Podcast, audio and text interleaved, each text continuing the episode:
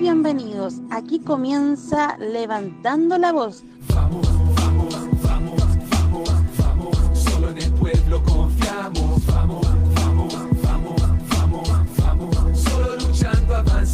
Radio Villa Hay que Francia. pelear por lo nuestro. Vamos, ahora que el futuro ya está abierto. Construyendo pueblo organizado. Tomando el destino nuestro en nuestras propias manos. Nos metieron un acuerdo estos CTM.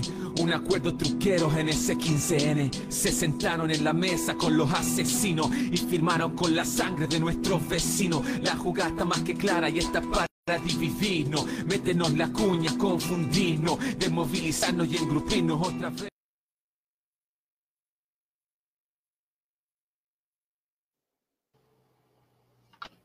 Hola, buenas. Eh, ya estamos en un nuevo Levantando la Voz de la Radio Villa Francia.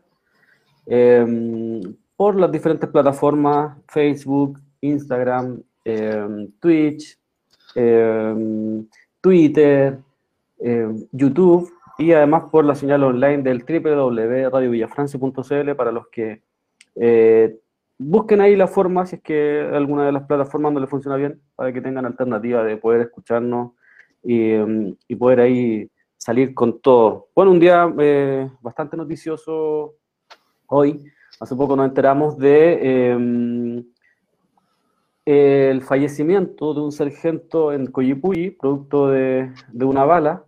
Em, además, hemos tenido diferentes noticias respecto a lo que tiene que ver con este, esta nueva medida, por así decirlo, del gobierno que tiene que ver con este carnet de movilidad eh, por otro lado, también eh, se anuncia que probablemente Chile eh, reciba la Copa América, esta es una Copa América que se iba a realizar entre Argentina y Colombia, y Colombia la bajó por las protestas que se han realizado allá y eh, el, el clima que no ha permitido eh, volver a hacer ciertas cosas. Y una de esas fue pre- precisamente la Copa América. Bueno, así como sucedió en Chile también cuando después del, del 18 de octubre del 2019 varias actividades que tenían que realizarse en este país se suspendieron.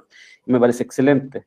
Eh, y así nos hemos ido enterando de un sinfín de, de- cuestiones que eh, han ido pasando eh, rápidamente, ¿no? Eh, y para comentar un poco es- ese tipo de, ese tipo de situaciones y qué, nos parece, estamos hoy día con nuestro compañero que él es parte ya de, de- de la radio, porque siempre está con nosotros y siempre está ahí a la guaite.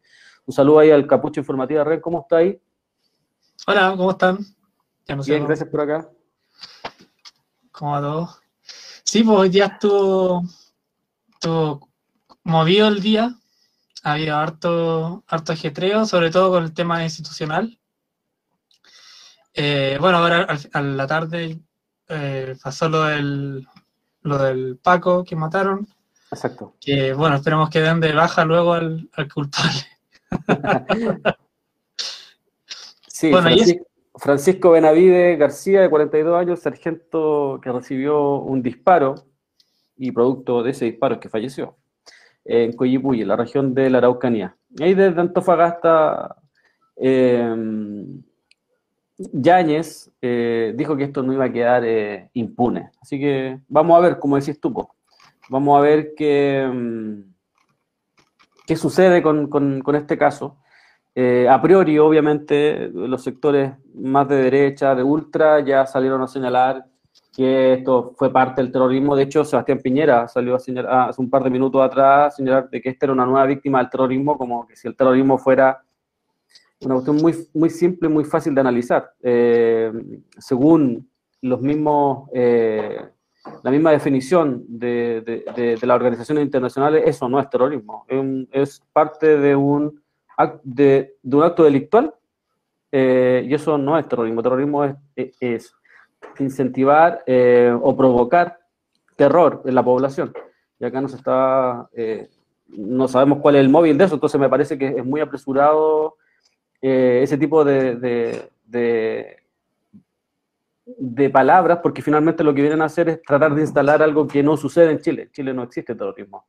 Eh, y si hay terrorismo, el terrorismo de Estado que ha estado asesinando personas con recursos del Estado, que ha estado violando los derechos humanos constantemente, eh, y vemos cómo en ese tipo de situaciones no ocurren, ni nadie sale a, a criminalizar ni nadie en, lo absoluto sale a, darle apoyo a las víctimas ni a, ni a, señalar de que esto no va a suceder nunca más, todo lo contrario. Eh, veíamos este fin de semana cómo eh, había un acto eh, recordando a Cristian Valdebenito, asesinado por carabineros con una bomba lacrimógena que dispararon directo a su cabeza. y en ese momento no sucedió absolutamente nada. De hecho, muchos de sus de ministros, de, varios de sus ministros del Interior que pasaron por, el gobierno de Sebastián Piñera, muchos fueron candidatos. Y Chadwick, por ejemplo, que no es candidato, está escribiendo la Constitución.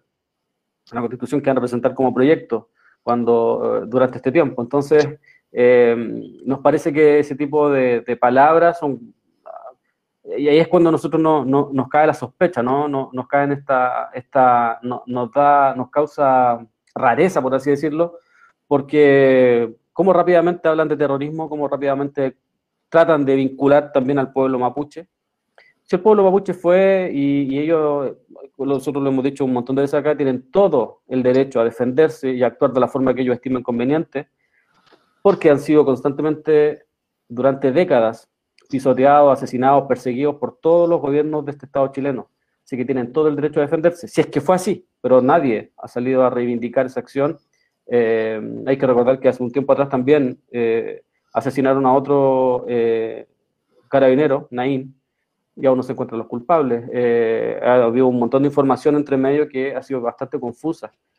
Eh, pero vemos cómo se aprovechan de esta situación para hablar de terrorismo y para tratar de, vincularla al pueblo mapuche de una u otra forma. ¿Qué pensáis tú, Ren, de eso? sí, pues quería, con respecto a lo del Paco, quería como mencionar varias, varias cositas, como detalles que han estado dando vueltas que, bueno, primero que todo, yo creo que estamos claros que, que el aprovechamiento político que viene de este tipo de situaciones, eh, lo hablábamos en un live el otro día, como a mí me parece que cada vez que pasa algo así o, cualquier cosa que pase que no tenga que ver con Piñera, es un día más de vida para Piñera. O sea, eh, podemos estar hablando una semana del Paco y pasó una semana más y se acerca una semana que falta menos tiempo para que se acabe el mandato de Piñera y la institucionalidad pueda seguir su curso, primero. Entonces, el aprovechamiento político que hay sobre eso.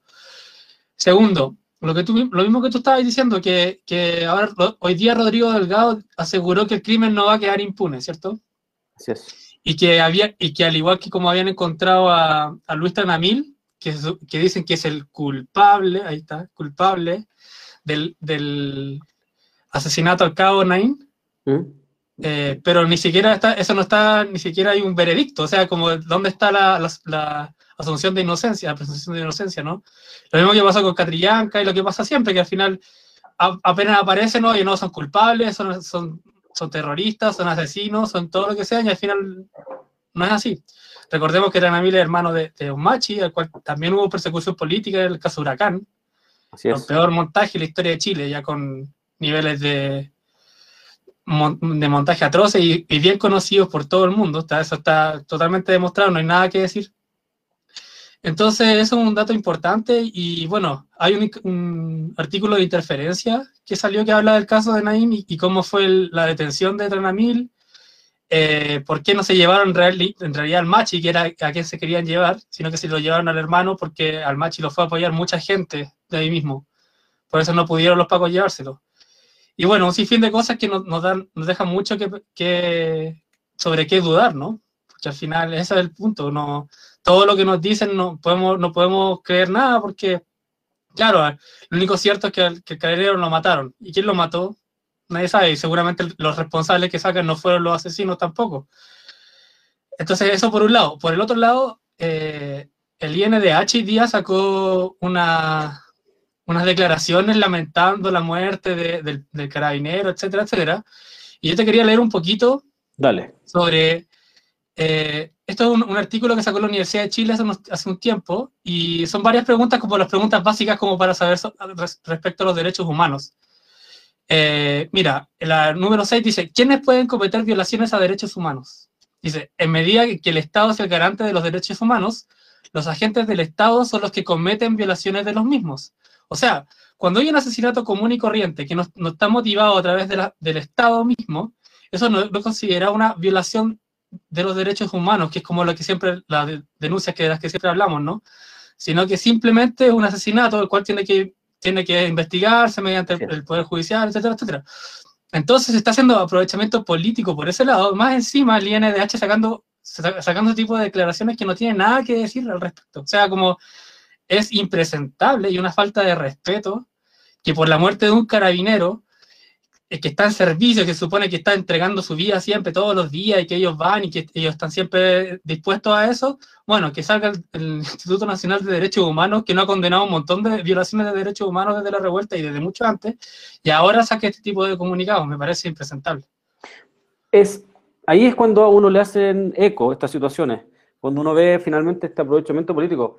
Pero acá hay que poner las cuestiones también en contexto. Eh, el pueblo mapuche viene resistiendo, eh, vi- viene sentándose a, varias eh, mesas de diálogo, ha sido engañado un- una decena de veces, cientos de veces han sido engañados, han sido usurpadas sus tierras, se les ha prometido un sinfín de cuestiones, los gobiernos han prometido, eh, varios han prometido diferentes soluciones eh, y diferentes medidas para entregar, para devolver tierras, para entregar soluciones, y eso no ha sucedido con ninguno. Al contrario, el pueblo mapuche cada vez pierde aún más y, y- y aún peor.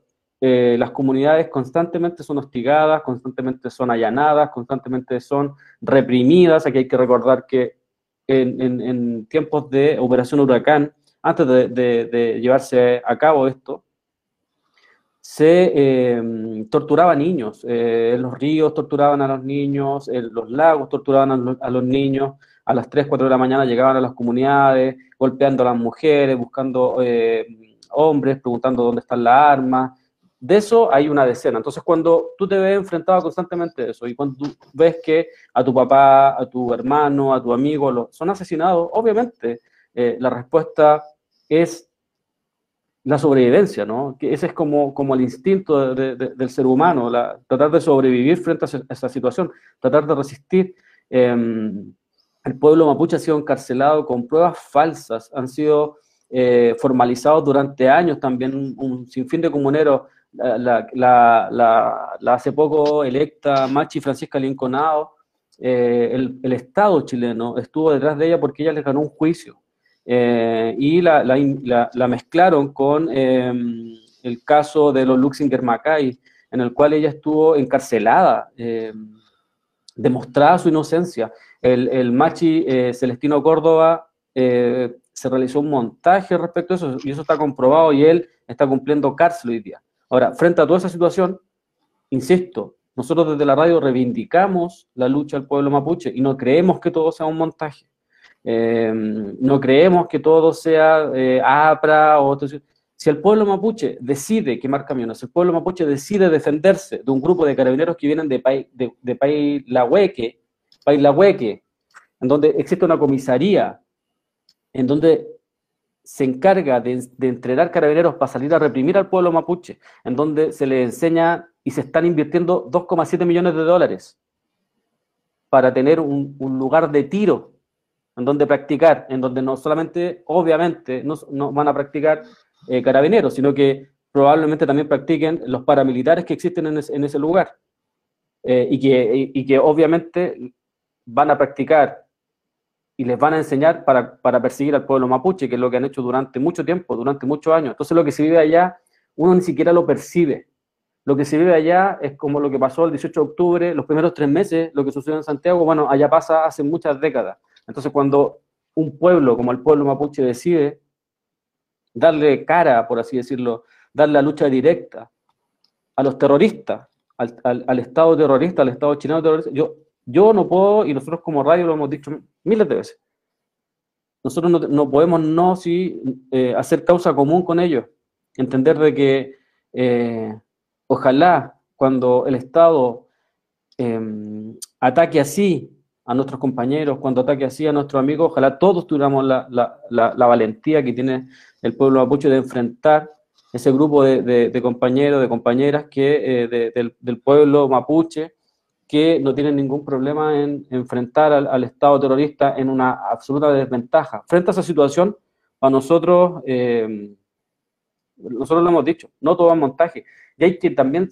tratar de sacar esa palabra de, de, de, nuestro vocabulario, no, no, entender que todo, no entender que todo puede ser un montaje, porque lo que se señala ahí es es una constante infantilización y como que uno no cree que el pueblo puede lograr organizarse. Y el pueblo sí puede lograr organizarse. Por eso existió el MIR, por eso existió el Frente Patriótico Manuel Rodríguez, por eso existió el Lautaro, que el pueblo se organizó, el pueblo se cansó de ser asesinado, de ser torturado, de ser reprimido constantemente. Entonces, frente a esas situaciones que el pueblo mapuche no ha dejado de vivir nunca, porque acá muchos hoy día con las elecciones, con los plebiscitos se están haciendo los giles, pero muchos de los que fueron electos ahí y muchos de los que están participando ahí fueron, como Felipe Arboe, por ejemplo, o como Pato Fernández desde el The Clinic, armando eh, tonteras, eh, publicando tonteras mientras asesinaban al pueblo mapuche, muchos están haciendo ideas los giles. Y muchos ideas son parte de esa represión constante y de ese estado terrorista que persiguió, que persiguió al pueblo mapuche durante décadas. Entonces yo, por mi parte, eh, no me queda más que esperar una investigación, pero en realidad, si fue el pueblo mapuche, insisto, por lo menos desde, desde la radio nosotros todo nuestro apoyo y, y todo nuestro solidaridad con la lucha del, pueblo mapuche. Sí, nosotros de Capuche también. Pues, hay varias cosas también que se, pueda, se pueden añadir a, esa aclaración. Eh, por ejemplo, la siguiente. Si realmente hubiera el narcoterrorismo del que hablan y, y, hablan APRA y habla y habla y habla, tendríamos mucha gente muerta más allá de, de, pacos, hablamos de civiles, personas civiles muertas, personas civiles desaparecidas, pero no estamos hablando de 10 o de 5, estaríamos hablando de cientos, de miles de personas, que es lo que pasa en México, que es lo que pasa en Colombia, etcétera. Exacto. Eso por un lado. Por el otro lado tenemos el, eh, hay que hacer como una distinción, yo creo, con respecto a, a, la guerra que está llevando el pueblo mapuche, que es una guerra al fin y al cabo, que es una guerra de recursos. No es una guerra contra civiles, o no es lo que hace Israel contra Palestina de bombardear a, civiles o de ir a matar civiles a diestra y siniestra. Es una guerra de recursos. Lo que se quema no son personas vivas, lo que se quema son camiones, lo que se quema son, son sabotaje. Entonces hay que tener claro eso, que es un sabotaje que se viene haciendo, no sé, desde, que llegaron los españoles a, a, invadir. O sea, es una cosa que se ha mantenido a lo largo del tiempo y está claro que no, que no es una guerra contra, las, contra los civiles, si no, no habría civiles o qué sé yo, no, serían conflictos mucho más, más eh, brígidos. Entonces hay que tener clara esa distinción. Lo otro es que, que si bien hay grupos armados o, hay, hay, compas que quieren eh, combatir al Estado en, esa parada, eh, hay que tener un montón de cuidado con respecto a la información que compartimos, ¿cierto? Como, como Wincas en el fondo que somos. ¿Por qué? Mm. Es un mundo muy complejo. De hecho, yo, recuerdo palabras que del mismo Carlos hace mucho tiempo que, me, explicaba a mí también, así como, oye, loco, esto es muy complejo. No es como que uno pueda tomar un bando, decir, ah, esto sí, ah, esto no. En realidad es, es un universo completamente aparte, un mundo aparte, que es una idiosincrasia aparte. Entonces nosotros como tomar ese paternalismo y venir como Wink y decir, no, eso sí, eso no, es que esto cae, que no cae, te falta un partido, tú tienes que hacer esto, tú tienes que hacer esto otro, eso, eso es una autodeterminación de ellos, que ellos van a decidir, y por eso hablamos del pueblo nación mapuche al final, porque ellos tienen que decidir por su propio destino. Entonces hay que tener ojo con, con, con irse en ese, y claro, y también lo que dice Carlos, que es como, no es todo montaje, para nada, o sea, las acciones de sabotaje no son todas montaje. Habrá unas que sí, por los seguros, pero hay otras que no también. Entonces, ¿cómo distinguir eso? Es muy complejo, no es fácil. Eh, por eso nosotros eh, no hablamos tanto del, conflicto mapuche, por lo mismo creemos que hay, medios que están mucho más especializados y que, y que, bueno, de los que uno confía, ¿no? Como Radio Currus, por ejemplo, que, o, o no sé, de repente eh, resumen, que son de allá mismo, que viven, lo viven desde, desde los territorios. Entonces hay que tener ojo con eso eh, lo digo para la, la, audiencia, que de repente, si uno no, ha entrado en ese mundo, como que uno no entiende qué, qué, significa esto, qué significa esto otro. Eso, como contar un poquito sobre eso. Sí, eh, hay que recordar que eh, probablemente no existiría ningún tipo de conflicto del Estado hacia el pueblo mapuche si es que no hubiesen recursos, si no, no hubiesen bosque en ese lugar. porque acá lo que se está haciendo finalmente, lo que se hace, lo que se se ha hecho durante décadas, es cuidar el negocio, el negocio de los mates, el, negocio de los Angelini, em, eh, cuidar ese negocio. Y es por eso que, el Estado chileno lo que hace es atacar al pueblo mapuche. Si no, no hubiesen bosque, no, no, no, no hubiesen, no, seguramente no existiría el conflicto, em, no se perseguiría al pueblo mapuche, pero como están en un lugar donde hay muchos recursos, agua, bosque y un sinfín de cosas más, es que se persigue al pueblo mapuche. Y eso lo hacen para proteger al empresariado, no lo hacen tampoco ni siquiera eh, por una situación de, paz, como ellos constantemente hablan, no, es por una situación de tratar de restablecer el orden ni nada por el estilo. Allá eh, todo lo contrario, eh, los paramilitares han sido armados por el Estado chileno, los, paramilitares han sido armados por, por los carabineros de allá. Entonces, ojo, el, el, el Paco que fallece en esto, eh, un Paco que era parte de una comisaría que constantemente reprimía a, las comunidades allá, que es la, comisaría de, de Paigualeque. Em, entonces, además, insisto, es un sector donde se estaban invirtiendo 2,7 millones de dólares, supuestamente en, plena crisis, para instalarle un lugar de tiro, para que, tuvieran, para que pudiesen practicar, practicar y para matar y para asesinar a quién. Entonces, cuando uno entiende ese, ese tipo de situaciones, o sea, la otra vez me discutían, en el 2006 es Bachelet, cuando era ministra, quien envía a los primeros eh, grupos de carabineros a entrenarse en Colombia. Es ella la que arma el comando jungla, por ejemplo. Entonces hay un sinfín de, cuestiones y hay un sinfín de situaciones que nosotros no podemos omitirla. Fueron en, los, como decía por aquí alguien, fueron en los gobiernos de la concertación, en donde más se quitaron tierra, fueron los gobiernos de la concentración donde, se asesinaron a muchos, a muchos mapuches, donde se encarcelaron, donde fue Michelle Bachelet la que prometió que no se iba a aplicar la ley antiterrorista y fue lo primero que hizo fue aplicar la ley antiterrorista. Em, podríamos estar conversando de un sinfín de casos. Eh, eh, Brandon, Brandon, Hernández Huentecol, que por proteger a su hermano de, de, de, la brutalidad de carabineros, un carabinero le dispara a un metro de distancia a 200 perdigones y hasta el día de hoy no, no, no han sido, eh, vive las secuelas de esa situación.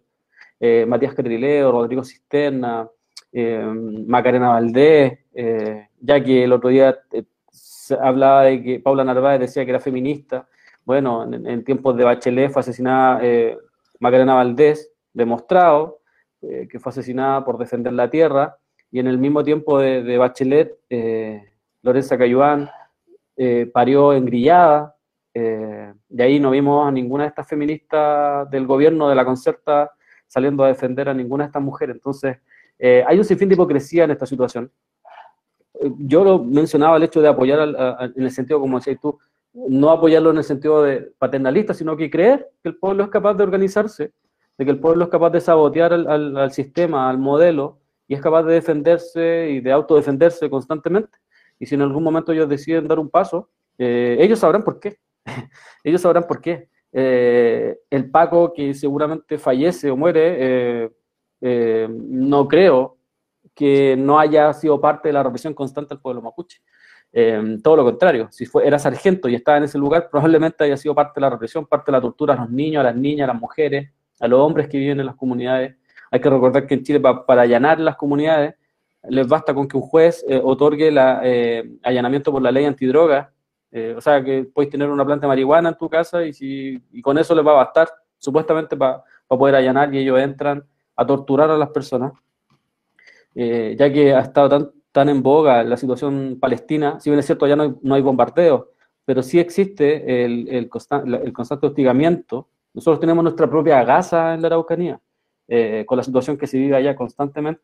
Imagínate lo, no sé si mucha gente acá conocerá, conoce la, historia de, Brandon Hernández Huentecol.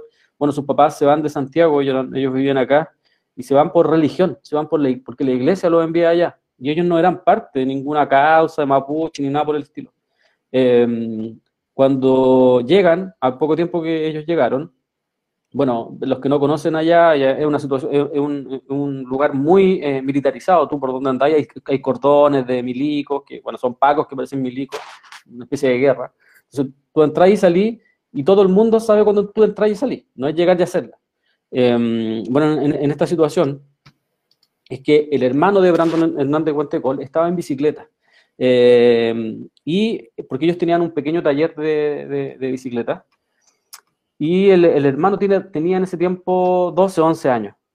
Y pasa carabineros, lo ven, lo tiran al suelo, le quitan su bicicleta y lo tienen de guata eh, al suelo y le, empiezan a golpear. Brandon, al ver esta situación, corre en ayuda de, su hermano, empuja a Carabineros y Carabineros suelta al niño, pero toma a Brandon Hernández Cuentecol. y lo tira al suelo, lo, tenía de espalda, ya cuando lo tenía eh, reducido, eh, le dispara a menos de un metro 200 perdigones en, sus caderas, por así decirlo, que fue donde más impactaron, porque le impactaron en el estómago, en diferentes partes de, su cuerpo. Eh, Brandon hoy día está muy mal, no, han sido, no ha sido posible, ha, sido parte, le, han realizado un sinfín de operaciones, varias operaciones, y no han podido sacar todos los perdigones. Y él, bueno, hoy día su familia, que no era parte de la causa mapuche, fue conociendo, a, propósito de esto mismo, lo que viven y lo que sufre el pueblo mapuche allá, y es que se hacen parte hoy día de la causa mapuche. Eh, y así como ha pasado con algunas familias de los, de, los, de los presos políticos de la revuelta, que también no eran parte de las causas, no eran, no eran, no eran eh, parte de las causas de las demandas sociales, pero hoy día ya se hacen parte porque te tuviste que meter, tuviste que conocer y tuviste que entender por qué le había pasado eso a tu, a tu pareja, a tu compañera, a tu compañero, a tu hijo o a tu papá y eh, te diste cuenta que es un Estado que está constantemente oprimiendo, que está constantemente reprimiendo a quienes tratan de defenderse, a quienes tratan de, ser dignos y entender de que eh, eh, hay que luchar para poder conseguir cambio. Bueno, eso es uno de los tantos casos, de los tantos casos que se ven allá. Alex Lemun, eh, José Buenante, que aún no aparece. casos hay por montones y lamentablemente. Entonces, que el pueblo mapuche hoy día se haya defendido, si es que fue el pueblo mapuche, insisto. vaya todo nuestro apoyo moral, por así decirlo, por darle un nombre. Eh, no sé si quieres decir algo más respecto a eso, como que para, que hable un poquito de, otro tema. Sí, eh, un, sí, sí, como una pequeña... Eh, añadir que, que Luis Tranamil también, lo mismo que tú decías, o sea, los papás de ellos también fueron perseguidos políticamente. Entonces ellos son cuatro hermanos y bueno, a él le tocó ahora, al hermano le tocó antes, a los papás le tocó, les tocó antes. Entonces, claro, son persecuciones políticas que llevan decenios, o sea, decenios, decenios. Así, hace mucho tiempo que se persigue a la gente ya. No es solamente de ahora o algo nuevo o, o porque está en el lugar equivocado, en el momento equivocado. Ellos los van a buscar a la casa. No es, no es, no es circunstancial ni nada, es realmente es persecución política. Sí. que eso. No sé si, no sé si, ahora que me hablaste de eso, no sé si se acuerdan de, hay una imagen que en un reportaje de televisión cuando hay un niño que lo, lo cuelgan del, del, helicóptero para que él dijera dónde estaban sus papás. Bueno, yo no me recuerdo el nombre ahora, alguien más de alguien de acá se va a acordar, lo está viendo, seguramente se va a acordar. es un chico que después eh, fue parte de la lucha contra, eh, contra los, los pacos y que fue asesinado también.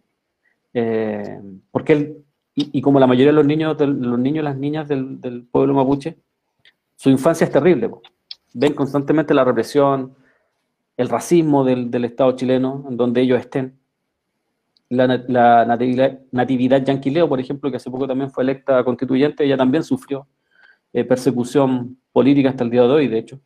Eh, fue reprimida cuando, cuando niña, de hecho, no, no, sé si es ella la que comenta en, alguna, en, algún momento que ella se, eh, estudia Derecho precisamente para ayudar a sus comunidades, para ayudar a, su, a, su, a sus lamien, a, los comuneros, para poder ayudarlo a, tener un poquito de justicia, por así decirlo. Mira, voy a leer un poco acá los, los, los comentarios, que son varios ya y se me, se me han ido quedando ahí en el, en el camino, así que si el profe Smith está por ahí, porfa, profe, un saludo ahí al profe que siempre está apañando, si los puede ir tirando o si no los voy leyendo acá. La Renata Brown dice, y los sobornados bien que guardaron silencio, así es. Eh, Nancho dice, la tele debe estar dejando la cagada con el esbirro que murió, así es, probablemente, seguramente. Renata Brown también dice, Bachelet fue la reina de acallar voces por puestos, así es. Ahí también nos estaban saludando, eh, bueno, compañeros desde acá, nos, saludaban algunos, algunas personas, así que eso, pues, voy a estar leyendo un poquito más seguido para que no se me pasen los, comentarios, pero gracias a todos por estar escuchando, si no alcancé a leer es porque se me pasaron para abajo y acá yo no puedo volver.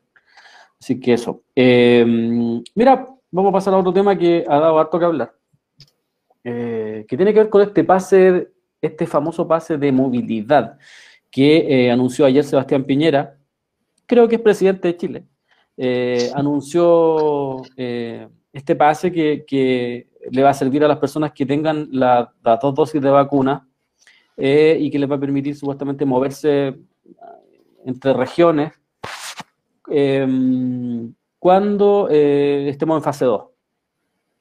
De ahí, en, de ahí para adelante van a poder hacer, van a tener, por así decirlo, libertad de hacer muchas cosas.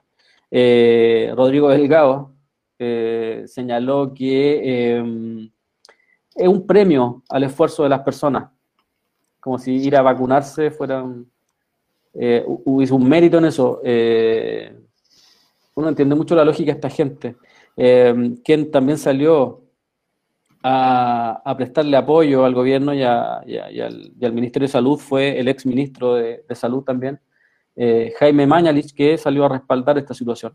Pero el Colme del Colegio Médico y otros expertos de, alguna, de, otros espacios, científicos, eh, epidemiólogos y un sinfín de, de, profesionales han salido a, por así decirlo, a señalar de que esto es una medida nefasta, nefasta porque da una muy mala señal a la, población, da una muy mala señal a, al, al pueblo, por así decirlo, respecto a que eh, acá están sucediendo cosas terribles que tienen que ver con que están, eh, hay más de 100 personas, eh, casi todos los días más de 100 personas muertas, si no estamos cerca, y más de 5.000 contagios. con hospitales que están en un 95% de su capacidad lo que tiene que ver con las camas. entonces acá jamás se ha bajado la intensidad, jamás se ha podido controlar la pandemia, nunca la han podido controlar. Eh, y acá hay un sinfín de especulaciones. Eh, yo creo que eh, para nosotros, como radio, lo hemos conversado, nosotros creemos que esto tiene que ver única y exclusivamente con esto de la producción. Que, que necesitan que todo ese, todo ese segmento productivo que tiene menos de 50 años, que ya está, fue vacunado, que está entre los 30 y los 50 ya está casi eh, vacunado. Los, finalmente es una especie de, incentivo perverso, ¿no? Para que la gente se vacune y se pueda mover y además vuelva a asistir a sus trabajos, que es lo que a ellos les interesa, que vuelvan a producir. Y por otro lado, además, creemos que esto viene de, como adjunto, ¿no? Que tiene que ver con la Copa América, eh, una Copa América que fue rechazada por Colombia por, las protestas y por el estallido, por la revuelta que, hoy día vive ese, país. Un saludo a, los hermanos colombianos, a las hermanas colombianas que la están pasando muy mal respecto a los asesinatos, las desapariciones de, de, las personas allá y que se vive en una total impunidad porque acá ningún, ningún segmento político ha salido a, criminalizar, ha salido a, denunciar lo que allá está sucediendo. Y eh, creemos nosotros que es un incentivo perverso, que lo único que busca es eso, que busca la movilidad, pero la movilidad con un fin, ¿no? No es la movilidad de la gente para poder eh, sanarse un poco de este, de, este encierro maldito que nos tienen eh, a todos, de esta incertidumbre de que uno no sabe, sobre todo la gente que está desempleada hoy día, tú lo decías el otro día, respecto a que hay un desempleo terrible hoy día en Chile y que está invisibilizado, eh, todos estos mínimos comunes que se hablan todos los días y que finalmente no llegan nunca a la gente. Eh, la gente la está pasando muy mal, hay vidas comunes, un saludo a los, compañeros y a las compañeras del comedor eh, popular Luisa Toledo, de, la, Villa Francia también, que todos los días están peleando, están nuestras compañeras también ahí de, la radio, dando la pelea todos los días, resistiendo al hambre. Entonces, nosotros creemos que tiene que ver única y exclusivamente con, esta situación, que tiene que ver con, esta productividad, que los empresarios están presionando. Em, y además que, no sé, uno ve cómo la gente llega a vacunarse, eh, han mostrado incluso en los mismos medios de comunicación de ellos, en donde la gente llega a vacunarse y no hay vacunas. Eh, acá, no sé, en el sector de Maipú, por ejemplo, hay muchos centros que se cerraron. Nadie sabe en realidad por qué se cerraron, no se ha dado ningún tipo de explicación se especula que Katy Barriga con su personalidad eh, quedó un poco picada y está dándole la vuelta, le está devolviendo la mano a, la gente de Maipú que no, finalmente no, no, no, la, no la religió como alcaldesa. Eh, sería lamentable, ya eso hablaría, eh, hablaría otra vez muy mal de estos personajes y no sería nada raro en todo caso. pero nosotros creemos que va por ese lado, va por, un- por- por un tema económico, ¿no? Eh, esto del carnet de movilidad. Eh, porque finalmente es un incentivo, porque la gente que va a necesitar salir a trabajar, que va a necesitar salir a buscar el, el sustento diario para poder comer o para poder sobrevivir, eh, va a tratar de vacunarse, va a salir a, a- se va a dar cuenta que va a tener facilidades para poder moverse.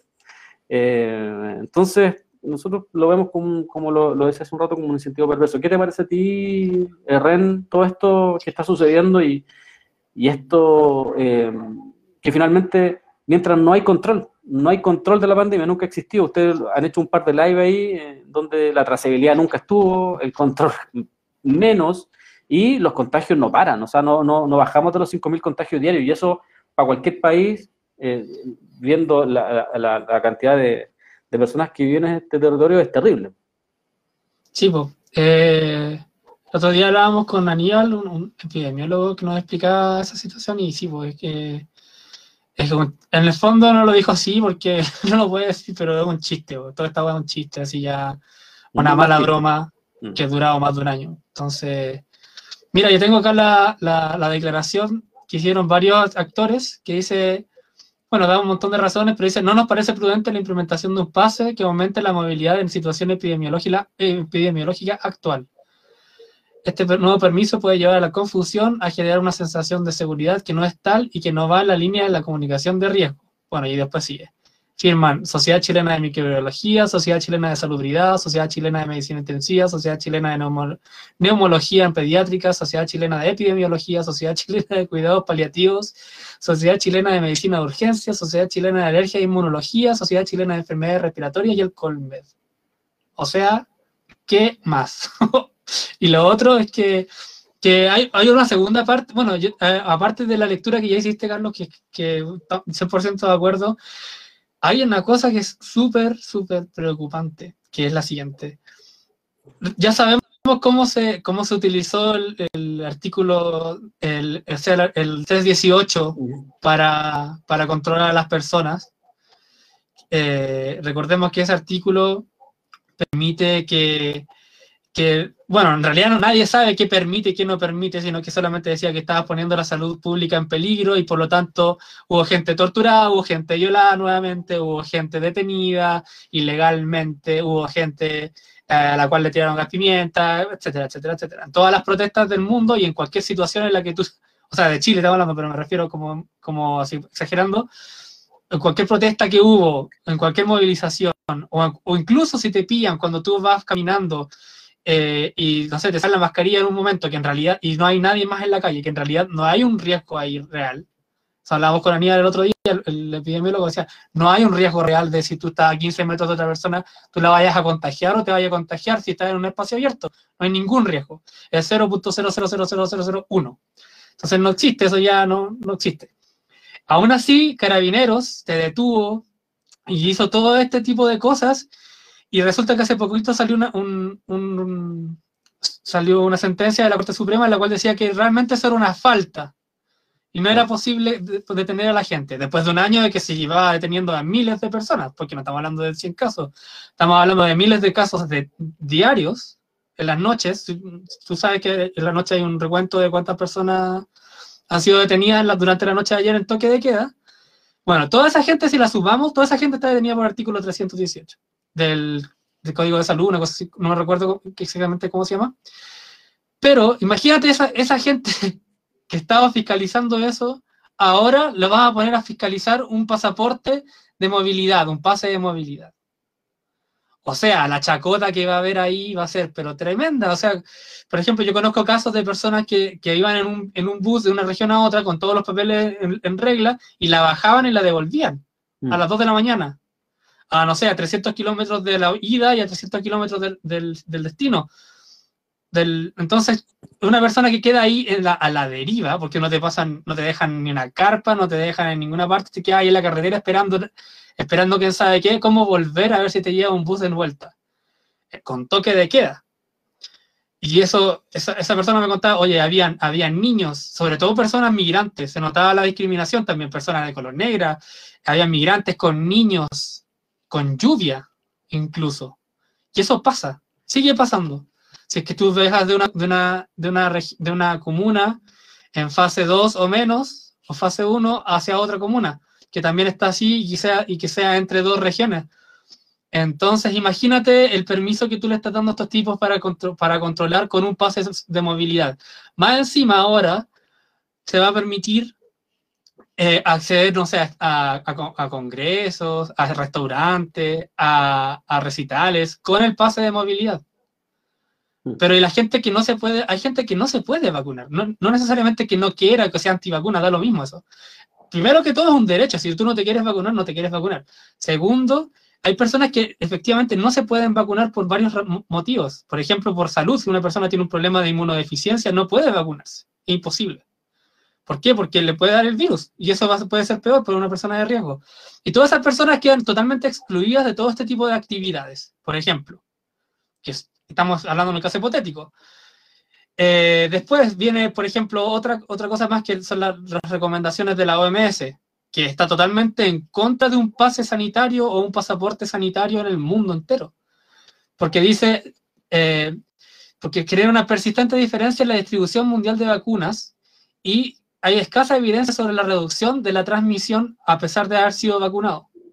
Entonces imagínate como eh, al final eh, todo lo que estamos viendo es que un, intento del mismo capitalismo por autorregularse y volver a la normalidad impuesta, sea como sea, y imponer la vacuna a como dé lugar. Que recordemos que tampoco quieren liberar las, patentes de las vacunas en todo el mundo, las vacunas son pagadas. Los estados pagan por las vacunas, no son regaladas. Y tampoco las crean ellos mismos, o las construyen ellos mismos en, en laboratorios acá en Chile.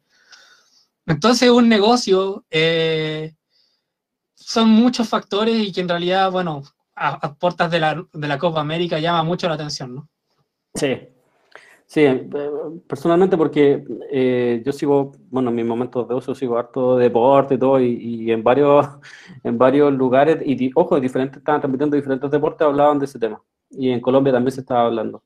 Eh, porque además hay que recordar que la Conmebol y la NFP, dos instituciones absolutamente corruptas, ven con muy buenos ojos que se pueda realizar como una especie de plan B la Copa América en Chile, eh, porque además les va a permitir no perder, sino que eh, al, contrario, ganar incluso más sponsors, porque Chile estaría eh, disputando los partidos de la, de la, Copa América con público, con foro, con aforo, pero público, finalmente, ¿no? Una cuestión que no se va a poder realizar en Argentina, por ejemplo. Argentina, aún no, Argentina aún no dice si es que ellos se bajan o no. al parecer van a seguir con, esto de realizar la Copa América, pero no pueden realizarla con público, tienen un, contagio sumamente alto, eh, porque además su política es muy parecida a la chilena. En, lo que fue el tema médico. Lo único que fueron, eh, lo único que se hizo allá fue aislar los casos, pero tampoco hubo, hubo trazabilidad, ni hubo ningún tipo de seguimiento, ni nada por el estilo.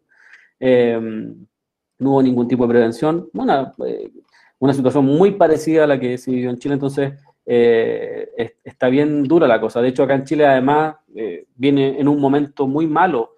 Por eso yo insisto, yo creo que acá, bueno, acá nunca le ha importado, nunca le han importado a las personas. Eh, y no es que no sepan lo que están haciendo, sino que ellos saben perfectamente que lo están haciendo y están corriendo el riesgo de que suba el contagio. Pero es que ya en algún momento hay que recordar que ya superamos los 10.000 y acá no ocurrió nada, no salió nada del Ministerio de Salud, se mantuvieron las mismas políticas. O sea, en algún momento incluso murieron hasta 200 personas diarias.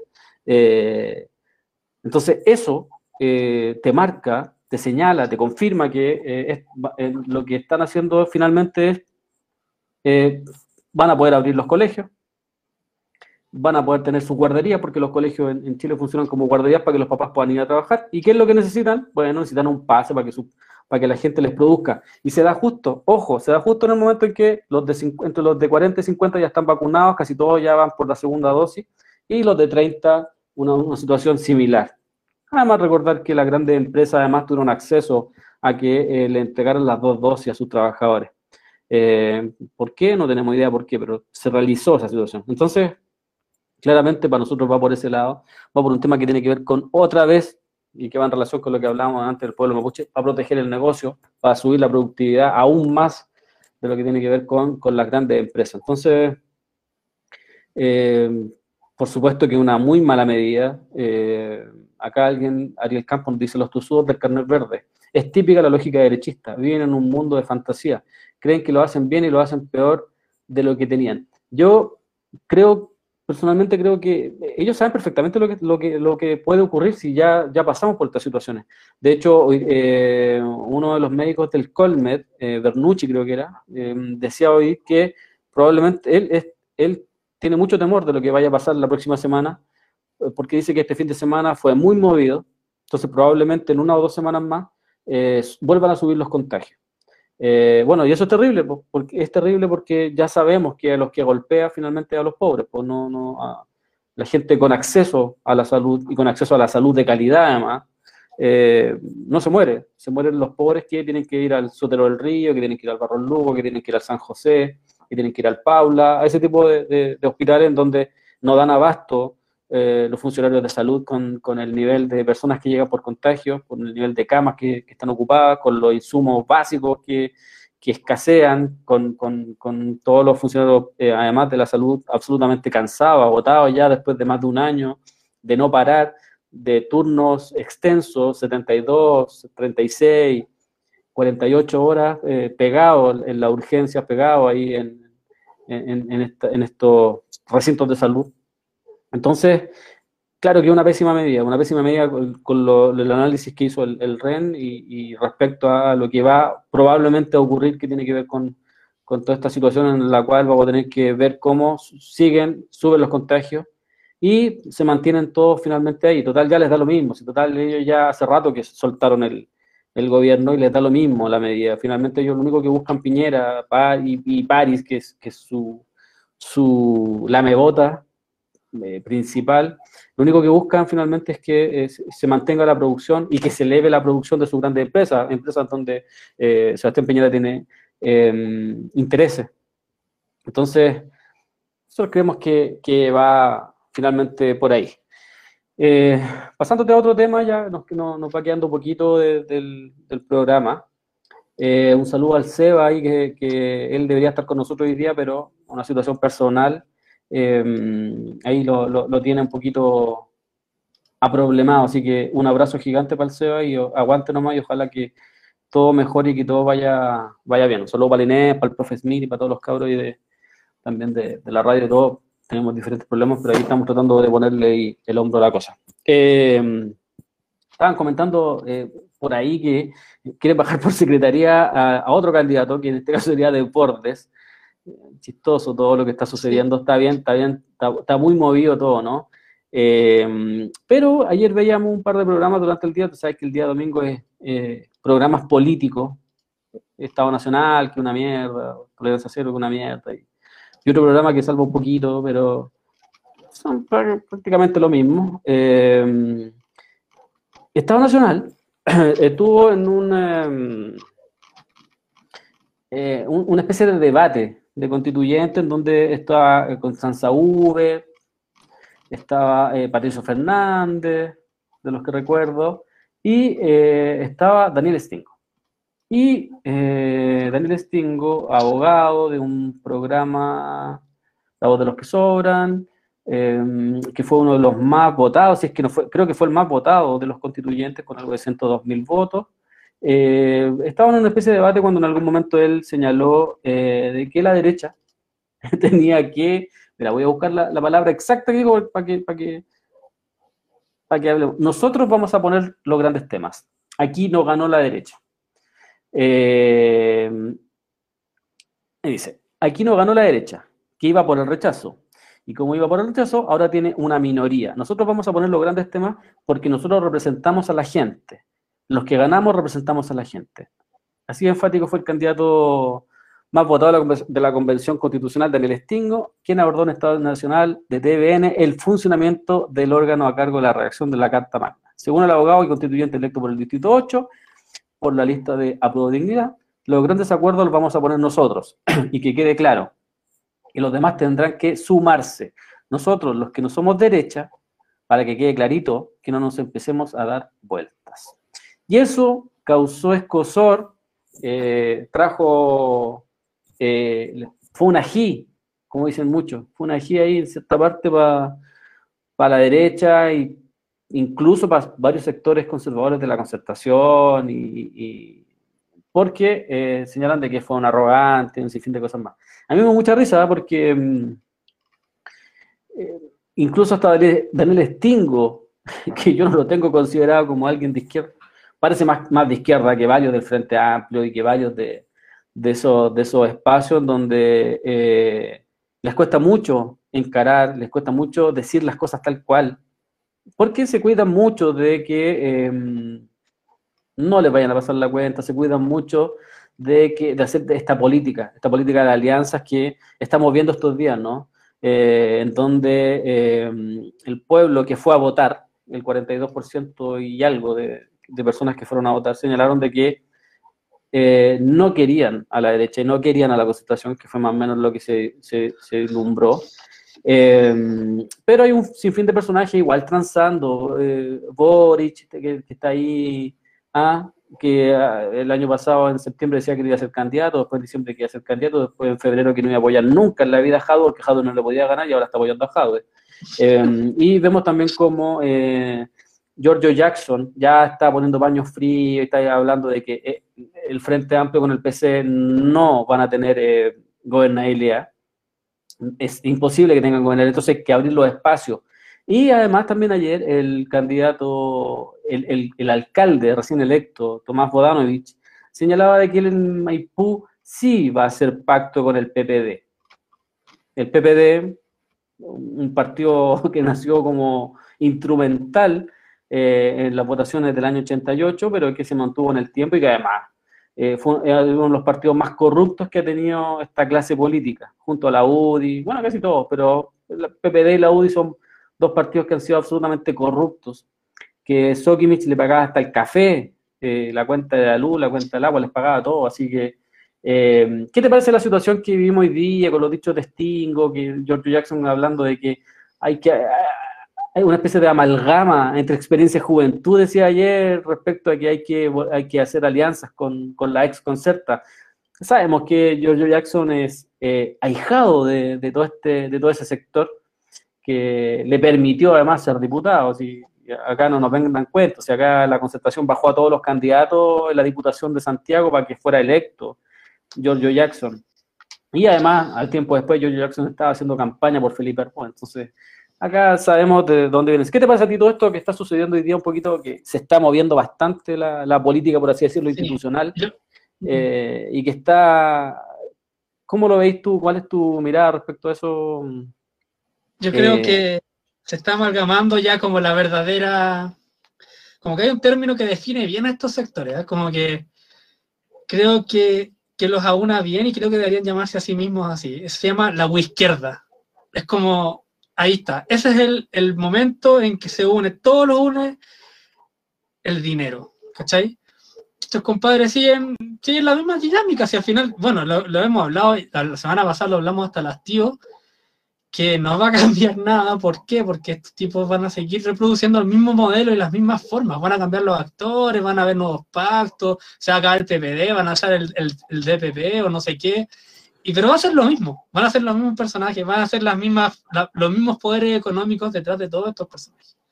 Entonces, que uno diga que sí, que uno diga que no, que uno vote para acá, que uno vote para allá, que lo echen para acá, que lo echen para acá, da lo mismo, ¿no? Ya, creo que ya eh, el sistema neoliberal chileno ya ha demostrado sus falencias y yo creo que cualquiera que trate de administrarlo va a quedar en la misma.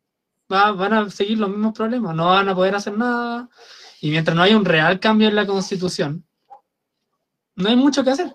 Pero más encima ahora el cambio que se viene está amarrado. Entonces, eh, no sé, yo lo veo, yo lo veo complicado y lo veo turbio de aquí a, un futuro, pero lo, más claro es que estos personajes van a seguir, van a seguir gobernándonos lo, más probable. Eh, eh, pero es heavy como, como Mira, si hacemos un análisis como desde el lunes pasado o desde el domingo pasado, ya de las elecciones, eh, no, ha pasado una semana.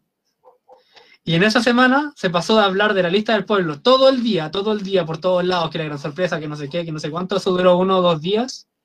Se hizo un análisis de los constituyentes, estos medios sacaron como esa, esa, esos rayos X la, la radiografía, los constituyentes y no sé qué, un par de artículos y se acabó la lista del pueblo, no existe. Y ahora, ¿de qué se habló? PPD, DC, UDI, no sé qué. Y ya después de como tres días que estuvimos como, oye, que ya, paren la weá. Oye, que fome la teleserie, la teleserie más mala de la historia, porque las turcas. Después vienen y dicen, bueno, en la derecha también se cuecen habas, no sé qué, y no sé quién le dijo el, que el subsecretario de no sé qué, el loco de Lavín no sé qué, el no sé cuánto, le habló el no sé quién. Como, ¿a quién le importa eso? eso? ¿A quién le importa? De verdad, si no saliera en la tele y en los diarios, ¿a quién chucha le importa? A Imponen, nadie. imponen agenda, po. Claro, pues imponen agenda. Entonces todo el mundo habla de eso, todo el mundo habla de eso, todo el mundo habla de eso. Y, y claro, y la única posibilidad de cambio real que tienen con, con la lista del pueblo o con las personas independientes que salieron, ya inmediatamente se silenció. Y, y nadie reclamó, nadie dijo nada, no salió en el listing decir, oye, nadie ha hablado en dos días de la lista del pueblo, nadie ha hablado en dos días de los independientes, nosotros los independientes, no sé, nada. Todos van a seguir hablando de eso porque, porque los medios de comunicación, los grandes poderes fácticos, económicos, imponen la agenda a través de sus medios. Y eso es, es, es- es de- hasta de manera inconsciente y subliminal, o sea, como que como, como sociedad estamos acostumbrados a que eso pase. Entonces, cuando pasan estas cosas, terremotos en la concertación, y es como, bueno, ¿qué terremoto de qué? Si estas cosas pasan todas las elecciones, siempre pasa lo mismo. Hay una elección, hay un reajuste, una o dos semanas de reajuste, un par de meses. Después del reajuste, nuevos pactos. Listo Sí. y se sigue gobernando. Entonces, as- así lo veo yo, como de verdad, a mí, antes como que veía harto tolerancia cero o hartas esas cosas, pero de verdad ahora como que siento que me contaminan la cabeza, así. De verdad, Eh, eh, siento, de verdad me siento como contaminado, así como invadido. Digo, no, no voy a ver esa hueá porque de verdad, primero voy a perder el tiempo y segundo, son puras hueá, no, mejor invierto mi tiempo en otra cosa. O sea, no estoy diciendo que la gente no lo haga, cacheta, lo mismo, cada uno hace lo que quiere. Pero a mí personalmente me pasa eso y como que también po, a, todos nos pasa que, no- que nos lava el cerebro un poco. De repente como que empecé, empecé a decir, oye, qué, qué cuático, oye, qué cuático, está quedando acá, oye, qué cuático. Pero ya como al primer día después de eso o al rato veis como, oye, en realidad esta cuestión no va a parar en tres días. Hoy día, por ejemplo, lo de los mínimos comunes. Mínimos comunes, mínimos comunes. La semana que viene, ¿qué van a hablar? Mínimos comunes, pase sanitario. Esos son los dos temas de esta semana. Y ahora el pago muerto, obvio. Entonces, esos Sí. van a ser las tres, los tres ejes de la agenda esta semana. Pago muerto, mínimos comunes, no sé qué. Que la, que, que la aprobaste para allá, que la aprobaste para acá, que va a decir que no sé qué, que el gobierno dijo no sé cuánto, que Chile vamos para acá. Da lo mismo. así Como que de verdad está muy pauteado y, y mucha gente se, se come el, se come el, pisa el palito, ¿cachai? sí. Cuando, eso, así, así lo veo yo por lo menos Sí. como a grandes rasgos, ¿no? Sí, sí, yo creo que eso que decís tú, eso, eso de pisar el palito ojo. Mira, acá eh, Barriga Emilio algo hablaba de que si va a hablar del, del 318, al menos que sepa de lo que está hablando. No sé si tú le querías responder. Sí, acá dice, es, dice, es peligroso que locutores no tengan idea de lo que hablan porque ellos lo escuchan, lo escuchan mucha gente. Bueno, nosotros no Mira, acá está el Código Penal, artículo 318. El Y que final- pusiese en peligro la salud pública por infracción de las reglas higiénicas o de salubridad, debidamente publicadas por la autoridad en tiempo de catástrofe, epidemia o contagio, será penalizado con presidio menor en su grado mínimo a medio o multa de 6 a 200 unidades tributarias mensuales. Sigue, pero podría, pero ¿para qué? Si es- esa es la base, la base. Mira, te leo el primer comentario que sale aquí en Ley de Chile. Dice, este artículo es un artículo ma- mañoso. Está hecho con el único fin de amedrentar a la ciudadanía. Esto lo dice un abogado. Para efectos penales se transforma en una ley con cheque en blanco. Sí, sí. Listo. De hecho, de hecho, de, de hecho, en otro, en otros países no se pudo aplicar, no, no pudieron, eh, porque muchos muchos también querían eh, aplicar ese, copiar algunas de las cosas que se estaban haciendo acá y no pudieron hacerlo. Eh, eh, Alejandro Pino dice, desde Constanza U hasta Marta Lagos, toda- todo el espectro de la derecha en llamas contra Stingo. Eh, Barriga Emilio dice, todos los partidos corruptos, incluso el Partido Comunista, Universidad Arcis. Nancho dice, se vienen dos semanas de COVID, COVID para renovar el estado de excepción. Exacto. Y también dice Nancho, sí, ah, también eh, ya lo había comentado, y eh, Pablo Hot 1963 dice, Black Lives Matter. Black Lives Matter, ya. Eh, eh, 190 ahí dice, eso es lo peor, caleta de gente se come lo que te quiere meter la tele. Sí, pues es que, eh, es que también hay que entender, pues es muy chistoso cuando les digan, le hablen de la libertad de expresión, ustedes díganle al toque, así, pero al toque. ¿Qué libertad de expresión? Si eh, los medios de comunicación en Chile pertenecen a cuatro personajes. Y esos cuatro empresarios además determinan qué se dice y qué no se dice y de la forma en que se dice. Eh, y es por eso mismo que todos se dicen, pero oye, bueno, pero ¿cómo llegó ahí Matías del Río, por ejemplo? ¿Cachai? ¿Cómo Matías del Río llegó a, conducir un programa si no tiene ni un talento? cuando lo cuentan hablan de de yo creo que el mejor ejemplo es Matías del Río para decirle a los cuicos, oye, weón, no nos vengan a hablar de meritocracia, pues si tienen a Matías del Río, tienen a Iván Valenzuela, son personajes nefastos que lo, al único que se han dedicado todo este tiempo es a lamer botas nomás, y por eso están ahí. Son muy buenos voceros de los empresarios, son muy buenos voceros de Lux y un sinfín de personajes, pero en realidad su trabajo ha sido bien nefasto, relaciones públicas constantes, nunca han cuestionado el poder, se ríen con el poder, van asados con el poder, eso lo hacen bien, pero su pega, en realidad, el periodismo y ese, tipo de cuestiones jamás lo han hecho bien.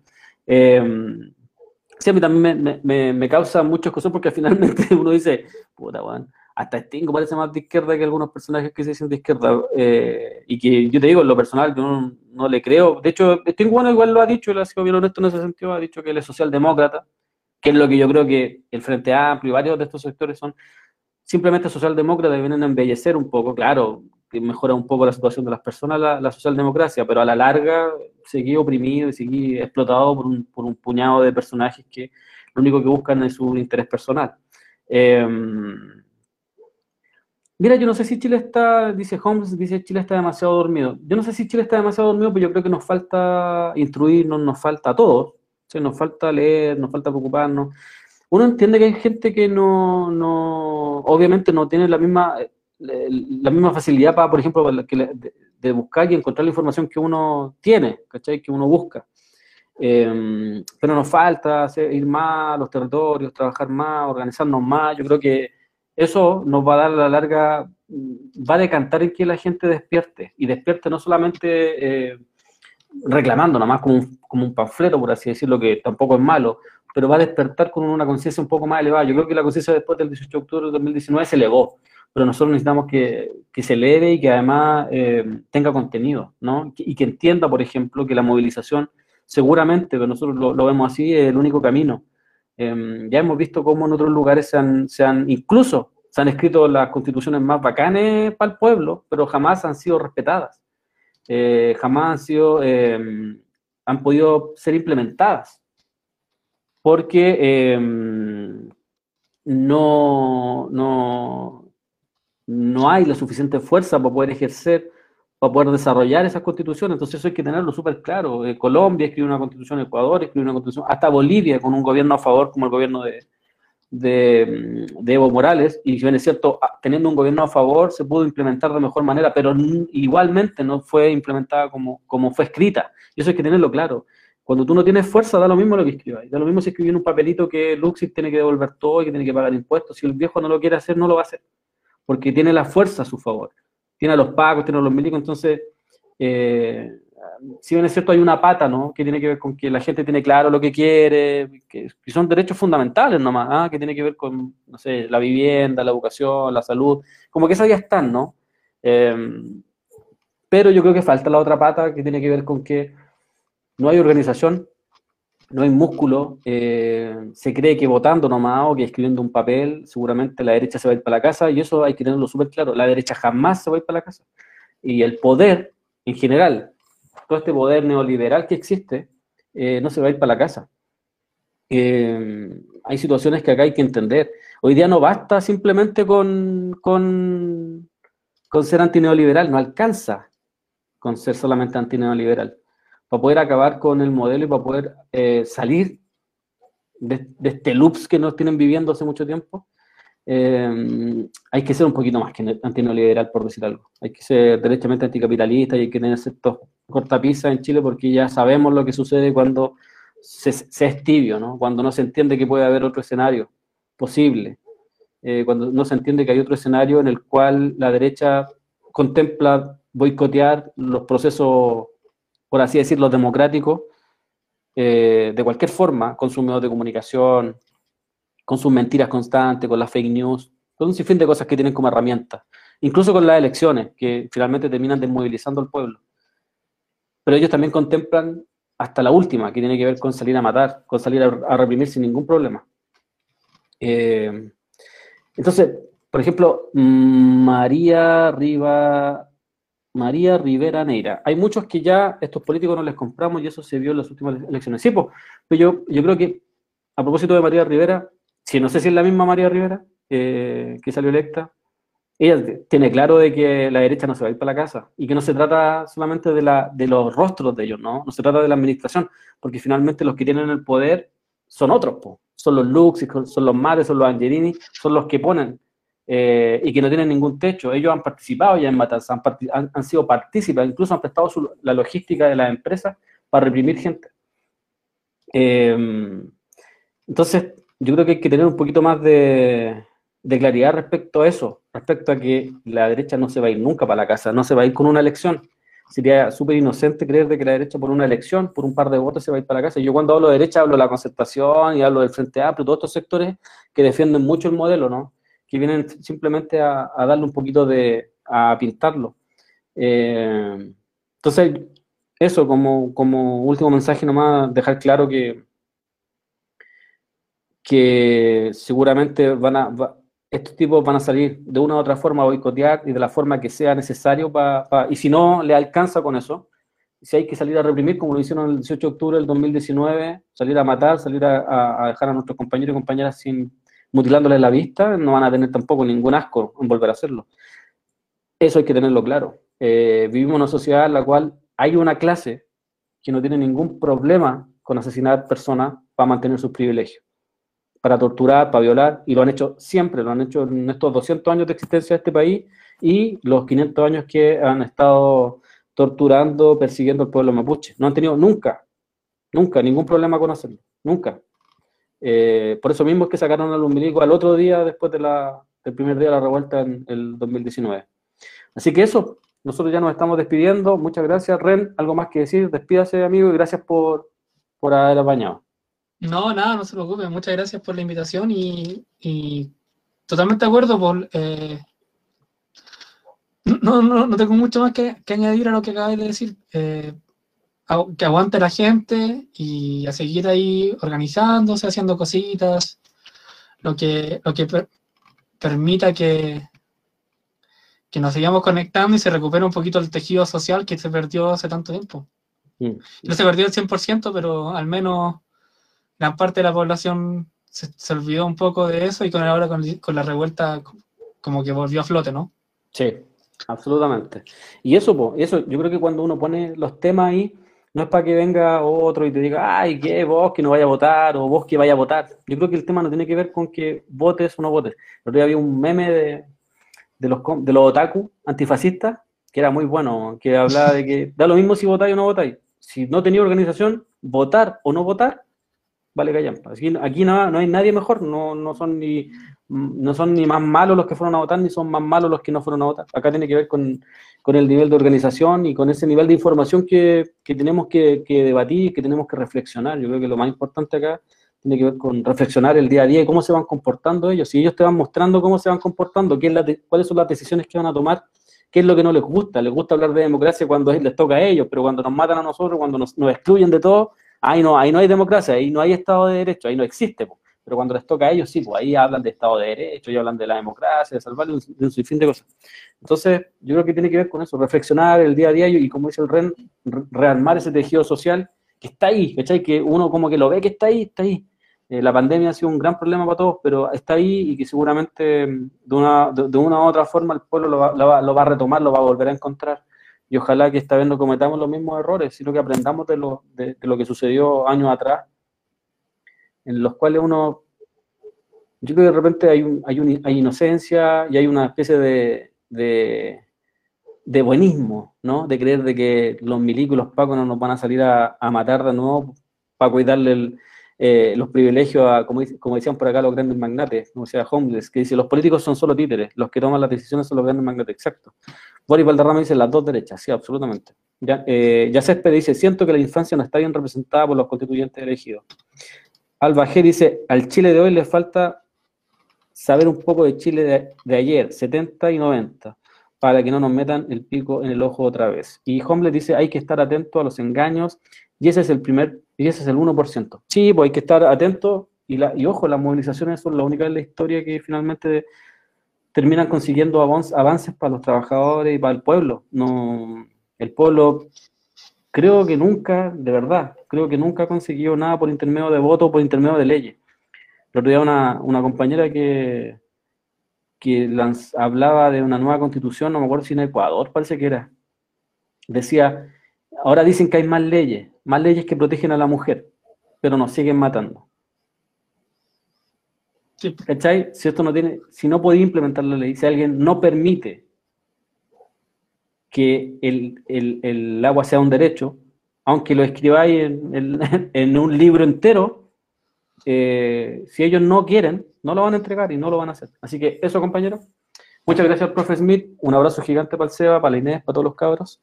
Y gracias a todos los que estuvieron conectados. Un abrazo para la Renata. La derecha ya no tiene al Tata Pinochet, están huérfanos.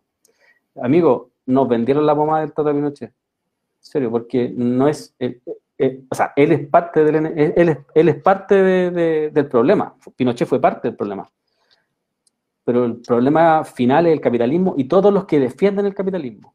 Incluso los que se dicen antineoliberales, que son tan tibios que se dicen antineoliberales no más para no decir nada y de antineoliberales la verdad es que no sirve. Hay que ir un poco más allá. Eh, y siempre, ¿A quién? No estaba Pinochet, por ejemplo, el 18 de octubre del 2019 y salieron a matar y salieron a torturar. Acuérdense, no se olviden de esa weá. Salieron a torturar todas las noches. En la Hermida, en la Villa Francia, en la Pincoya, en las poblaciones más emblemáticas de este país salieron a torturar a la gente en la noche. Los milicos salieron a disparar, los pacos salieron a asesinar. Eh, así que no se olviden de eso. Eso va a pasar las veces que, las veces que ellos necesiten que pase, va a pasar. No necesitan a Pinochet para eso. Así que eso, un abrazo a todos nomás, un saludo a la epifanía que apareció ahí, Pinochet, lo mismo que Piñera, un títere, ah, exactamente, que protegen el capitalismo. Y Van Hayes dice, abrazo, abrazo a todos y muchas gracias. Alba G, Pinochet le metieron al cuarteto días antes. Ya, si sigo leyendo no nos vamos a ir nunca, así que vale, Ren. Sí, nos eh, vemos. Sí, esperando que el profe Smith despierte nomás para que coloque el final. Gracias, profe Smith. Un abrazo también. ¿Cuál sería la diferencia entre el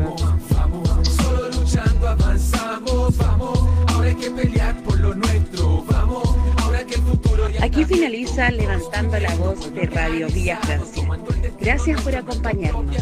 Ese acuerdo no es nuestro, nadie acá lo firmó. Queríamos asamblea sin ninguna limitación soberana que decidiera todo lo que quiera, sin letra chica y que la ley la reescribiera entera. De esta traición solo salimos luchando. Los políticos de siempre hay que echarlos cagando. Lo que ganamos lo hemos ganado en la calle y si nunca la soltamos no nos va a parar nadie. Saben que ya que abrimos los ojos y nos encontramos.